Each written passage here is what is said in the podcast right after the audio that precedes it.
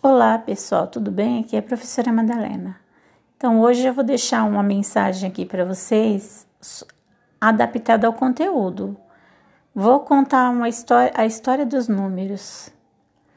Então vamos lá. Na história do, dos números, nem sempre foi as mil maravilhas.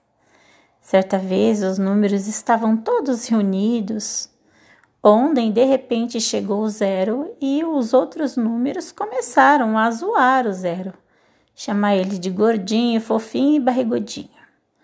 O zero ficou muito chateado. Depois dessa confusão que houve ali entre os números, o zero saiu chateado e foi falar com o conjunto numérico dos números reais, o maior, o maior conjunto numérico os reais, vamos dizer que ele é o manda-chuva, porque no conjunto dos números reais entra todos os números, inclusive o zero. Os números reais logo foi verificar a situação. Chegou então até os números e disse: Gente, por que, que vocês estão zoando zero? Zero à esquerda, vocês podem achar que não vale nada, mas é um número decimal.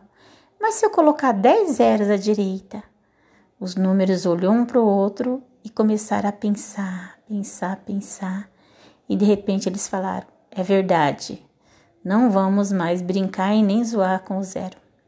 O zero é um número como qualquer outro e faz parte dos conjuntos numéricos. Sendo assim, todos deram as mãos e começaram a cantar. Vamos dar as mãos. Um, dois, três. Quem errar o passo perde a vez. E foi aquela festança o conjunto dos reais aproveitou para contar uma historinha assim mais ou menos. Naturais são todos os números positivos. Inteiros são os números negativos e positivos. Racionais, negativo, positivos e frações. E eu, que sou os reais, que englobo todos os números e em todos os conjuntos, o zero está lá. Então, um viva o zero, viva o zero, eba!